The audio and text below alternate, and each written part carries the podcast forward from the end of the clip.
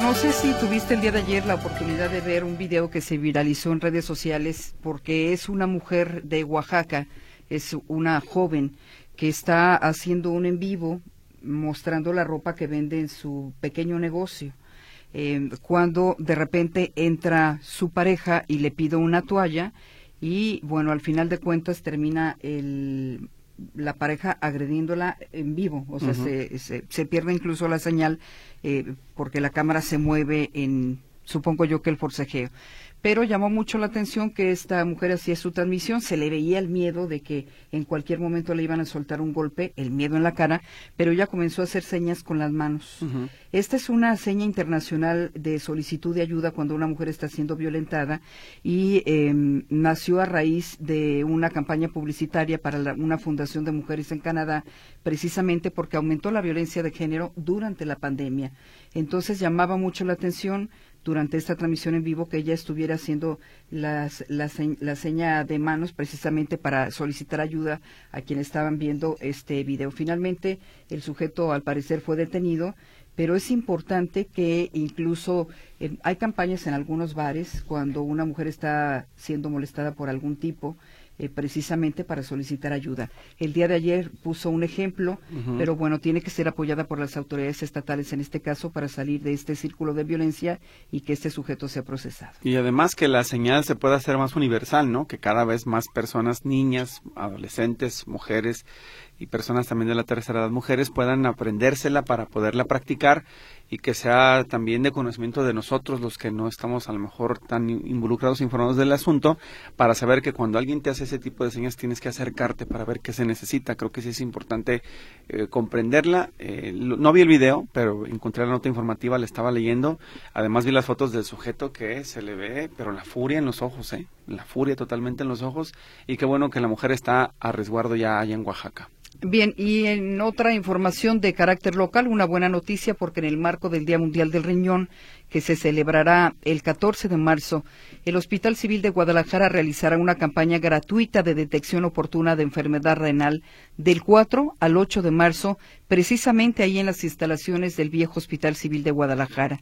La campaña tendrá como prioridad a la población adulta, considerada de alto riesgo al padecer enfermedades renales, personas con diabetes, hipertensión, obesidad, menores prematuros, de bajo peso o aquellos individuos con familiares enfermos. No obstante, la campaña estará abierta a todas las personas que acudan y puede realizarse y puede realizarse la prueba de orina a la que se le dará un seguimiento en caso de ser positivo alguna de la enfermedad alguna enfermedad renal. Los resultados serán sometidos y obtenidos en cuestión de minutos y entregados, en este caso, al paciente. Recuerde que estas campañas son también, digamos, específicas por estos días, pero todo el año se pueden realizar los mismos estudios en el Hospital Civil, sacando su expediente temprano en la mañana, para que también lo tome en cuenta si usted no tiene seguridad social. Vamos al efeméride musical, es momento de escuchar nuevamente el trabajo de Mercedes Altamirano y su equipo de producción. A continuación.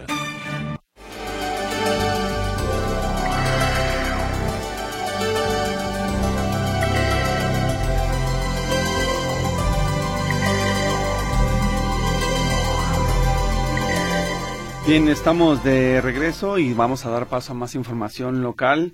Claudia Manuela Pérez está en la línea telefónica. Ella nos hablará del recuento que hizo el gobernador Enrique Alfaro de los migrantes que están entrando a Jalisco. Ya las autoridades estatales están haciendo una especie de revisión y recuento y por lo pronto se estima eso ya nos lo va a detallar más adelante Claudia, que cada semana llegan al estado 100 migrantes. Esto, pues evidentemente tiene un impacto en la ciudad y en sus autoridades. Tienen que tomar algunas eh, pues acciones para tratar de atender y contener el problema. Claudia Manuela Pérez, cuéntanos de qué se trata, te escuchamos. ¿Qué tal? Gracias, muy buenos días. El fenómeno de la migración ha crecido de forma exponencial en Jalisco, aunque el Estado no se ubique en la ruta de traslado de la frontera sur hacia Estados Unidos. Esto lo admitió ayer el gobernador del estado, Enrique Alfaro, hablar acerca de los más de 80 migrantes que fueron localizados o que fueron abandonados en un hotel del centro de Guadalajara. Indica que las autoridades en Jalisco detectan a por lo menos 100 migrantes cada semana que pasan por este estado, que están vagando por las calles y que pues eh, tienen esta problemática. Imagínense, dice, en los estados donde sí son ruta, ¿qué es lo que está pasando? Indica que este asunto está desbordado. es un tema grande. Eh, el reporte que tenemos semanal en la Junta de Seguridad es de alrededor de 100 personas que están, de que están detectadas por semana de manera regular en México, eh, de muchas nacionalidades. No es un problema eh, grande que va a ir creciendo. O sea que está desbordado, ¿no, gobernador? Yo creo que sí. Yo creo que sí. O sea, el tema de la migración no es un problema nada más de México, es un problema a escala global en donde eh, las condiciones de pobreza, de violencia de muchos países, de, de circunstancias muy duras están eh, generando que eh, las personas busquen una alternativa y creo que ante un fenómeno como este vamos a tener que eh, reorganizarnos y replantear nuestra capacidad de respuesta institucional porque el fenómeno evidentemente está alcanzando un tamaño nunca antes visto.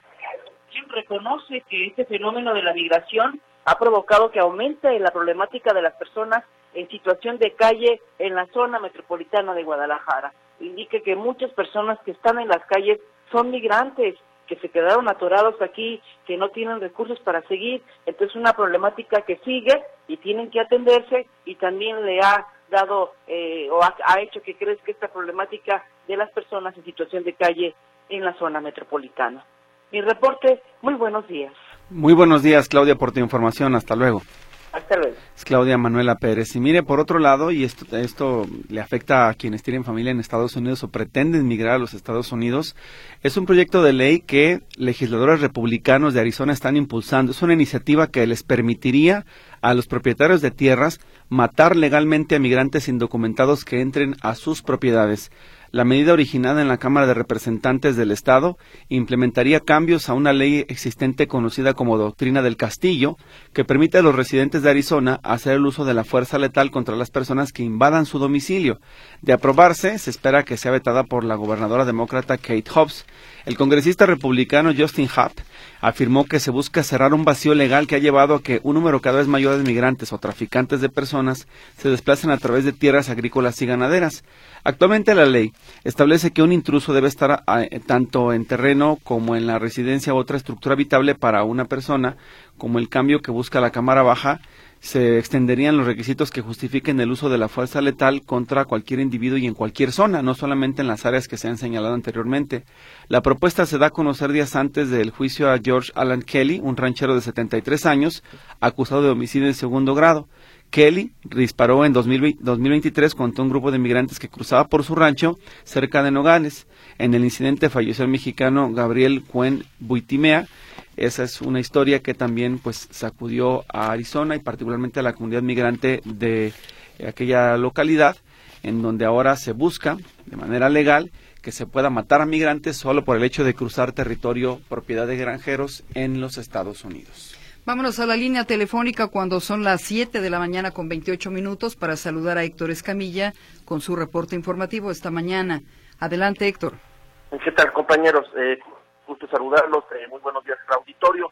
Eh, el día de ayer el Instituto Electoral y, eh, de, eh, pues, el Instituto Nacional Electoral, eh, universidades, Copamex, presentaron eh, pues los resultados de un trabajo que estuvieron haciendo en las últimas semanas para el convencimiento para el convencimiento de jóvenes y trabajadores de involucrarse más en este proceso electoral. Hay algunos resultados de este trabajo que llaman mucho la atención y ojo, es tiempo, es tiempo de ponerse las pilas para poder participar en estas elecciones, es lo que están haciendo o está diciendo desde el árbitro electoral nacional. Que son algunos de estos resultados, por ejemplo, se destaca el tema de la credencial de elector. Hubo muchas personas que hicieron su trámite para sacar el credencial de elector, 555 mil personas, de hecho, en este proceso electoral del récord, se rompe un récord en cuanto a credencialización masiva. No obstante, hay toda, también se está marcando un récord porque hay mucha gente que no ha ido por su documento y tienen hasta el 14 de marzo para poder ir por esta credencial de elector. Estamos hablando de cerca de 30 mil personas quienes no han acudido por su credencial. Escuchemos lo que dice Luis Zamora presidente de la Junta Local del INE en Jalisco. Pero se ve lejos el 14 de marzo, pero no está nada lejos. Ya está muy cerca el 14 de marzo y entonces ya prácticamente mañana acabamos el mes de febrero y nos quedan 15 días para ir a, recoger las, las credenciales. Ahí escuchamos lo que dice el presidente de la Junta Local del INE. Eh, en este mismo tenor, eh, que es importante destacarlo, Eh, señalar también hay cerca de 6.000 credenciales que se, eh, que se volvieron a reimprimir, además de, impresiones que no han sido tampoco recogidas, estamos hablando de estas cerca de 6.000. Pero un asunto que también llama mucho la atención es que le está costando muchísimo trabajo al INE sacar las credenciales, eh, perdón, los funcionarios de casilla, la gente no está participando. Y esto de dato es, eh, lo, lo, resumo de esta manera.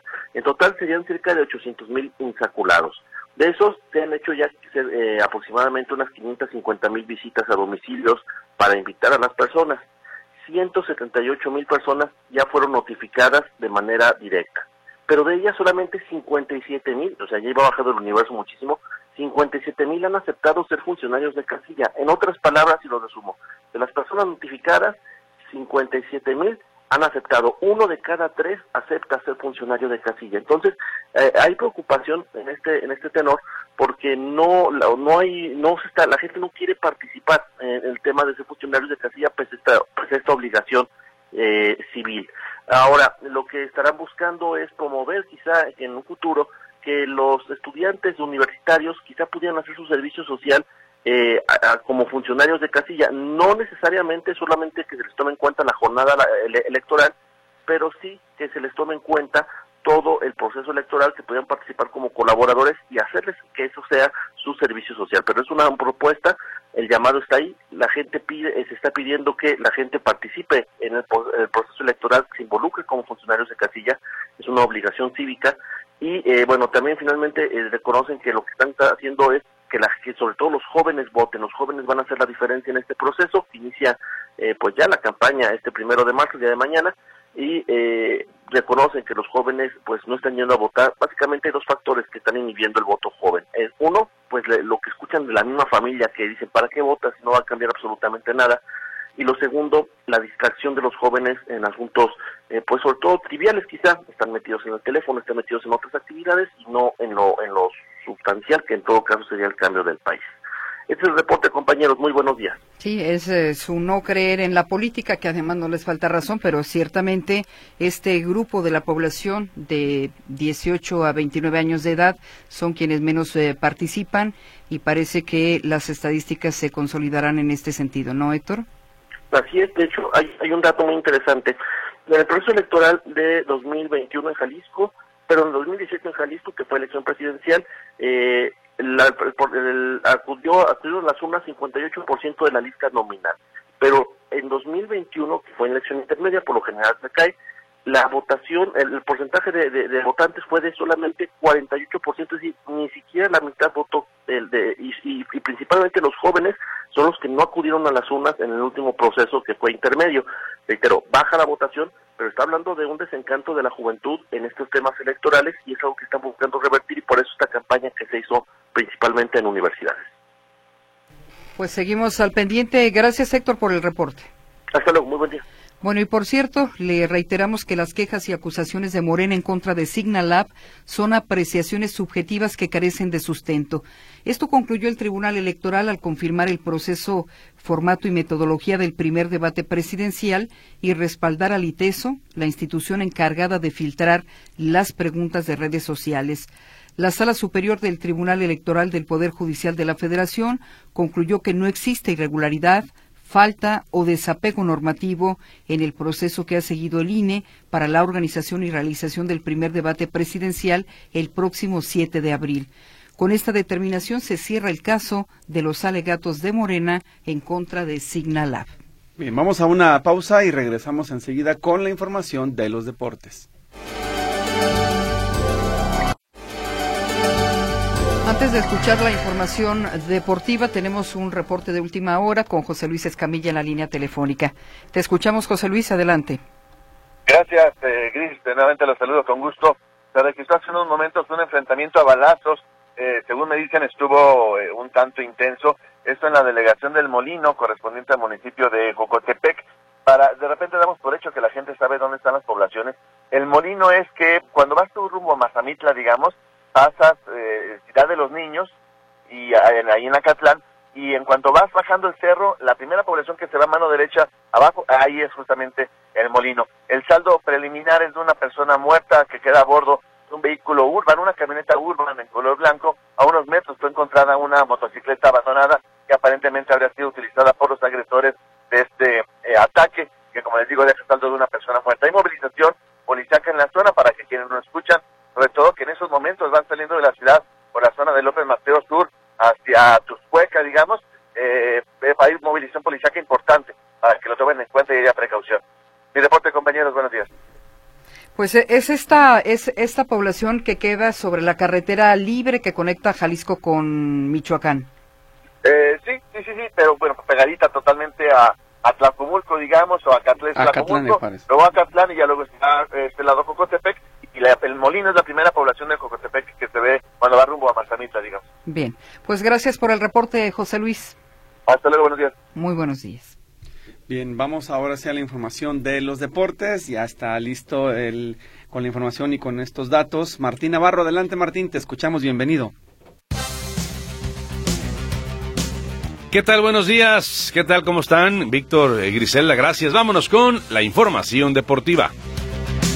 Bueno, pues Liga MX ayer finalizó con dos partidos la acción de la jornada número 9. Tenemos que pues todavía Cholos y Bravos siguen sin poder ganar. Vámonos por partes. El equipo de los Tigres ganó con un gol en la recta final de André Perguiñac 1 por 0 a los Bravos de Juárez. Y de esta manera ni con nuevo técnico funciona el equipo de los Bravos. En Tijuana los Cholos ganaban, estaban muy cerca de la victoria, ganaban 1 por 0 al Monterrey con anotación de Joe Corona, pero apareció el español Sergio Canales al minuto 68 para emparejar el marcador final 1 a 1. Tijuana con Monterrey. ¿Cómo está el técnico Miguel Herrera? No ha ganado en el torneo. Aquí lo escuchamos. Pues mira, yo soy el responsable. ¿Qué puede pasar? Hay muchas cosas que me meto a la, casa de ustedes y me pongo a analizar y veo los videos y a veces me tiro tres veces el partido y, seguimos trabajando para mejorar. Pero el responsable aquí, el único que, al que trajeron para que el equipo funcionara fue a mí. Y no hay más responsabilidad que la mía, ¿no? Entonces, eh, los muchachos están trabajando bien, hay una buena actitud, hay un gran grupo que quieren salir adelante de esto, ¿no? Y que nos vemos matándose en la cancha, pero bueno, pues seguiremos trabajando con, con la responsabilidad que nos toca y, por, supuesto con que el equipo consiga el resultado, ¿no? Yo reitero, con pocos días de trabajo trabajamos para, para contrarrestar un equipo que veíamos que era muy peligroso y creo que lo hicimos muy bien. Lo que menciona el piojo Miguel Herrera. Y bueno, pues los Rayados, por diferencia de goles, se colocan ya en la cima de la clasificación de esta Liga MX con 19 puntos, empatados con Cruz Azul y Pachuca. Luego aparecen América y Tigres con 18 unidades. En el goleo individual, Víctor El Pocho Guzmán de Chivas es líder, seguido por tres jugadores del Monterrey. El Pocho tiene seis goles y por Monterrey están José Rondón con cinco, al igual que eh, bueno, Canales con cuatro, al igual que Brandon Vázquez. La FIFA anunció las fechas en las que se disputará el Mundial de Clubes en Estados Unidos del 15 de junio al 13 de julio con 32 equipos, esto para el 2025. Hay 19 clubes clasificados, entre ellos Real Madrid de España, los ingleses Chelsea y Manchester, además de los mexicanos Monterrey y León. En la FA Cup, Chelsea dejó fuera a Leeds United por 3-2 y clasificó a cuartos de final. El Liverpool también clasificó a la siguiente ronda al vencer 3 por 0 al Southampton y su próximo rival será el Manchester United que derrotó al Nottingham Forest. En el abierto mexicano de tenis, el tenista Stefano Tsitsipas continúa con su buen paso en México y también con su buen servicio para seguir sumando dólares al apoyo de los damnificados en Acapulco por el huracán Otis. Ayer venció 6-3-7-6 a Flavio Coboli y se fue con cinco haces a favor, por lo cual ya suma 10 mil dólares en acumulado. Él había mencionado previamente que donaría mil dólares por cada saque perfecto que tuviera en el torneo. La escudería McLaren extendió dos años más el contrato al piloto mexicano Patricio Howard hasta el 2027. McLaren anunció en noviembre que el Pato Howard será piloto de reserva en Fórmula 1 en esta temporada 2024. Y para finalizar, nada más mencionar que el día de ayer prácticamente eh, se informa que va muy bien el proyecto Top Jalisco, el cual se lanzó ya hace unos años. Se da a conocer que más de una cuarta parte de atletas con logros en los últimos meses en selecciones mexicanas pertenece a Jalisco.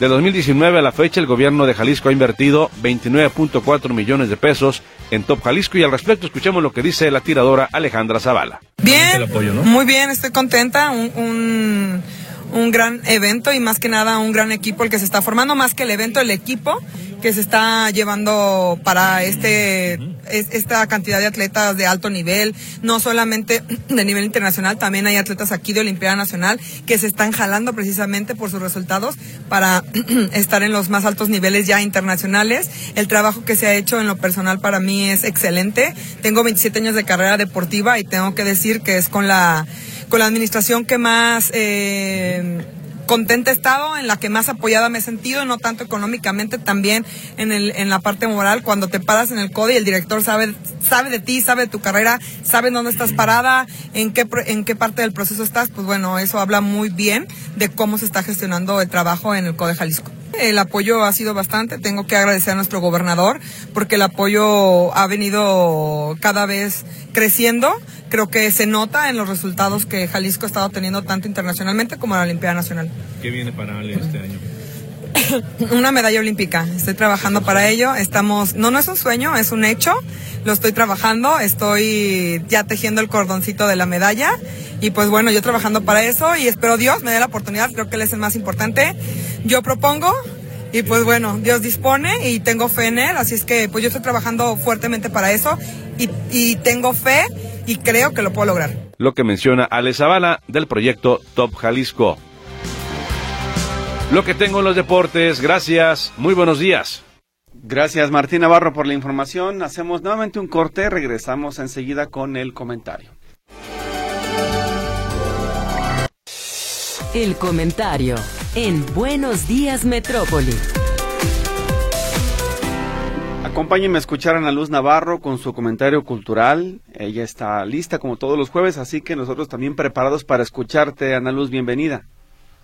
Muchas gracias, muy buenos días, Víctor, Luis, queridos radioescuchas. Con el gusto de siempre de saludarles, les platico que en el teatro Molière es eh, considerado a la lengua francesa como en su momento lo fue Shakespeare a la inglesa y Cervantes a la española. Y hoy aprovecho pues para contaros un poquito de su historia. Siendo hijo de un tapicero real, título otorgado por el rey Luis XIII, nació bajo el nombre de Jean-Baptiste Poquelin en 1622 en París. De su padre heredó una visión realista del mundo y una concepción del ser humano libre de prejuicios morales, y de su padre un talante taciturno proclive en ocasiones a la tristeza y a la amargura. Estudió en el Colegio Jesuita Clermont, donde se codeó con el sector rebelde de la nobleza francesa, sometida con mano dura por Armand Jean de Place, mejor conocido como el Cardenal Richelieu, primer ministro de Luis XIII hasta 1639. Molière estudia Derecho en Orleans, aunque en realidad nunca ejerció esta profesión, ya que desde muy joven y motivado por su abuelo y tíos maternos, quienes lo llevaban frecuentemente a ver puestas en escena, se enamoró de la más completa de las bellas artes. Para 1642 debió suceder a su padre en el cargo otorgado por el rey, en donde se relaciona con la familia de comediantes Béjar, decidiéndose a dejar su estatus social a los 21 años para hacer una carrera en las tablas y después de haber cedido su título de tapicero real a su hermano Juan y pedir la parte de la herencia que le eh, correspondía por su madre, funda con Madeleine Béjar, artista de dudosa reputación. Así como se consideraba todas las de su tiempo dedicadas a esa actividad, eh, fundan el Ilustre Teatro, empezando a utilizar su seudónimo de Molière, ya que se dice que lo hizo posiblemente para evitar la deshonra que podía suponer para su padre tener un actor en la familia, y a la postre ella sería su primer amor. Tras una racha de varios fracasos, el grupo de teatro entró en bancarrota a los dos años y llegó a acumular tantas deudas que el director, Molière, fue encarcelado varios días.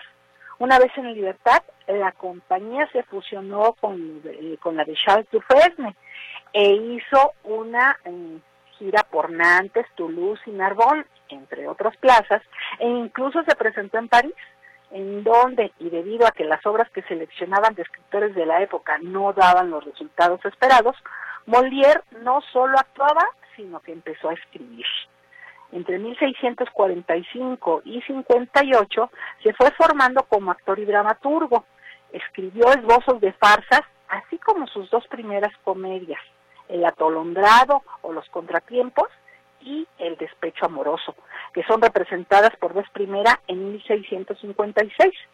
Pero lo importante fue que desde 1653 el poderoso príncipe de Conti había empezado a proteger a la compañía e incluso en 1655 les había otorgado una pensión de seis mil libras. Pero poco les duró el gusto de, porque de súbito eh, de Conti se convirtió a una religiosidad católica intransigente y el 20 de diciembre de 1656 les retiró no solo esa asignación, sino que se volvió enemigo por motivos morales de toda forma de farándula y espectáculo teatral. Volvió a dirigir al grupo de teatro y ahora Molière, protegido por Felipe I de Orleans, hermano del rey, tuvo la oportunidad de presentar obras ante el rey Luis XIV, el Rey Sol, una tragedia de Corneille y una farsa escrita por él, El médico enamorado. La tragedia aburrió al monarca, pero la farsa le gustó y contra sus verdaderas aspiraciones de trágico, el dramaturgo descubrió que tenía más talento para la comedia y así comenzó a aumentar su reputación, ganándose el favor del rey y Molière junto a su compañía fueron instalados en palacio. Como sus trabajos tenían un gran éxito, esto provocó que su grupo se convirtiera en la compañía real y Molière en responsable de las diversiones de la corte. Las Preciosas Ridículas en 1659, que consiguió un éxito enorme, confirmó el favor del joven rey hasta el punto de que éste los instaló en un teatro estable en el Petit Bourbon, en donde actuaban alternándose con la compañía italiana Scaramouche.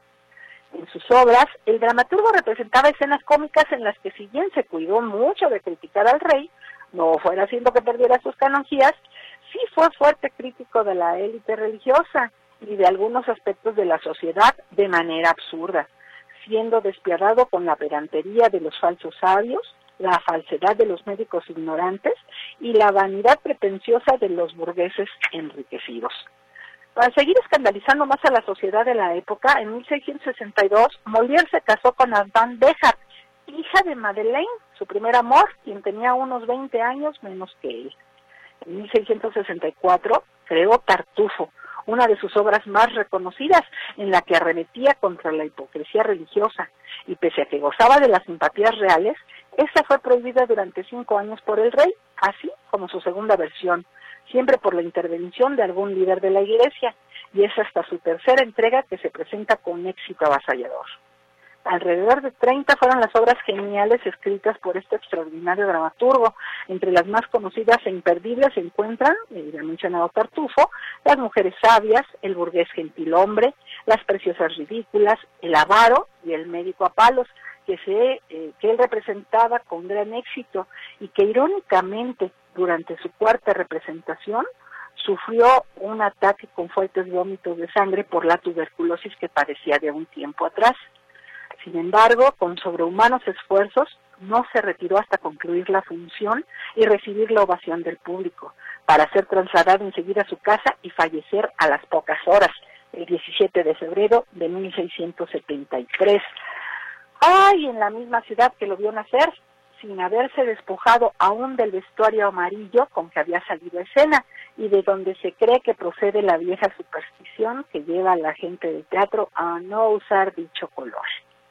En su agonía, dos sacerdotes se negaron sucesivamente a administrarle los este, auxilios espirituales y una vez fallecido, el cura de Saint-Eustache, la parroquia a la que pertenecía Molière, quiso impedir que le dieran cristiana sepultura, teniendo que intervenir el mismísimo Luis XIV a la súplica de la viuda para que lo enterraran en suelo sagrado, ya que en esa época, y aunque a mí me parece increíble, era un privilegio del que no podían gozar los actores, y aún así el arzobispo de París prohibió que el sepelio se realizara a la luz del día, por lo que fue sepultado en la oscuridad de la noche en el cementerio de Saint Joseph, en una ceremonia secreta a la que solo asistieron sus familiares y amigos más cercanos.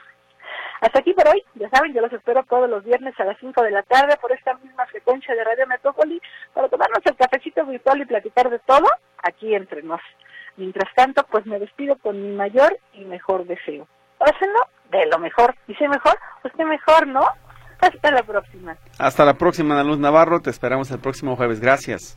Al contrario, hasta pronto. Buen día. Buen día.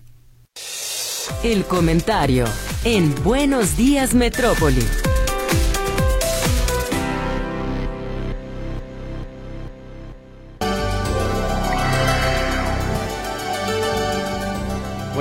Tenemos mucha participación, pero nos queda tiempo a ver si alcanzamos el, eh, a darle lo suficiente a Pilar Gutiérrez con el reporte de los espectáculos. Nos vamos rápido con ella para ver qué nos tiene esta mañana. Pilar, adelante. ¿Qué tal? Muy buenos días. Les cuento que la Academia ya anunció parte de las presentaciones que se interpretarán en la ceremonia de los premios Oscar y sí, se confirma lo que a principios de la semana se rumoraba sobre si Ryan Gosling iba a tener la oportunidad de interpretar la canción de I'm Just Ken justamente en esta ceremonia y sí, es una de las que la Academia confirma que sí se presentará en la gala que les recuerdo se llevará a cabo el próximo 10 de marzo en el Teatro Dolby de Los Ángeles. Y además de la sorpresa de esta actuación, que no solo estará a cargo del actor, sino también del compositor y cantante Mark Ronson, también se presentará Billie Eilish con la canción de la película de Barbie, llevando así la dupla de canciones que representarán a la película más taquillera del año pasado en estas nominaciones. Y también confirmaron la participación de la latina Becky G con la canción que canta para la película de Fleming Hot. También estará por ahí John Baptiste y los cantantes nativos de la tribu Osage que complementan algunas de las presentaciones de esta noche. Y es que además la academia también reveló esta semana que celebridades como Nicolas Cage, Jamie Lee Curtis, Brendan Fraser, Al Pacino y Zendaya entregarán algunos de los premios o bien conducirán puntualmente una parte de la gala que sí va a volver a tener al cómico Jimmy Kimmel como maestro de ceremonias y que son parte de las celebridades que vamos a ver y que faltando pocos días para esta ceremonia pues ya nos han estado revelando cada día más detalles y que pronto, pronto vamos a poder hacer esta quiniela. Pero por otro lado les cuento que a inicios de este mes el Rocco Pachucote, vocalista y líder de la maldita vecindad, había sufrido una grave complicación de salud que lo mantuvo alejado de los escenarios. Esta noticia ya se había dado a conocer por la banda a través de un comunicado oficial en el que informaron que el Pachuco Mayor se encontraba hospitalizado tras haber sido diagnosticado con el síndrome de Steven Johnson, que es una condición causada por fármacos o infecciones que afectan principalmente a la piel. Y ahora, el músico ha revelado que ya se encuentra totalmente restablecido y listo para llenar de rock cada rincón del país y que incluso ya tiene algunas sorpresas para el mes de marzo. Además, también explicó qué fue lo que le ocasionó este deterioro en la salud y aunque aseguró que fueron momentos complicados, también le sirvieron para adentrarse en un proceso de renovación que probablemente va a compartir con el público próximamente y dice que esto fue causado debido a que se tomó un tratamiento muy fuerte para su cuerpo, el cual le causó una reacción alérgica que hizo que básicamente fuera perdiendo como partes de la piel y lo renovara, que es este síndrome de Steven Johnson,